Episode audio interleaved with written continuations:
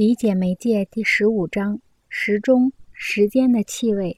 在论及他的著作《非洲的传播》时，伦纳德·杜布说道：“头巾、腰刀，现在又加上闹钟，是穿戴或携带之物，以显示高贵的身价。大概还要很长一段时间过后，非洲人才会注意到时钟已养成守时的习惯。正如位置数串联数发现以后，数学就爆发了一场伟大的革命一样。”在人们发现可以把时间固定在两点之间以后，西方就发生了伟大的文化变迁。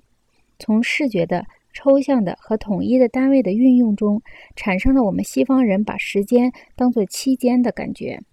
我们把时间切分为统一的、可以视象化的单位，由此产生了我们对期间的感觉，产生了我们对两件事情之间延误的时间的不耐烦的感觉。这种不耐烦的感觉。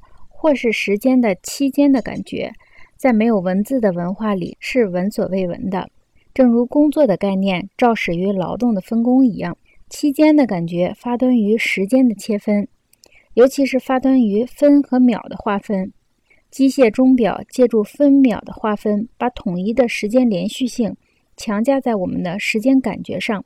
作为一项技术，钟表是一种机器，它按照装配线模式生产统一的。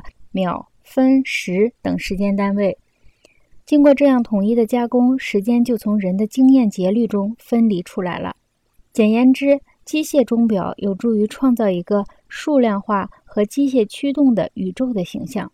时钟走上现代发展的道路，是在中世纪的修道院中，因为修道院里需要统一的规章和同步化秩序，以指导修士们的公共生活。不靠个人独特的经验计量时间，而是用抽象的统一单位来计量时间。这种方式计量的时间慢慢渗透进了一切感知生活，就像文字和印刷技术渗透进感知生活一样。不仅工作，而且吃饭睡觉都逐渐顺应了时钟的需要，而不是生物体的需要。由于任意的和统一的时间计量模式在社会中延展开来。连服装都经历了一年一度的变化，以方便工业生产。到了这个时候，机械计时作为应用知识的原理和印刷术、装配线通力合作，成为统一的分割过程的手段。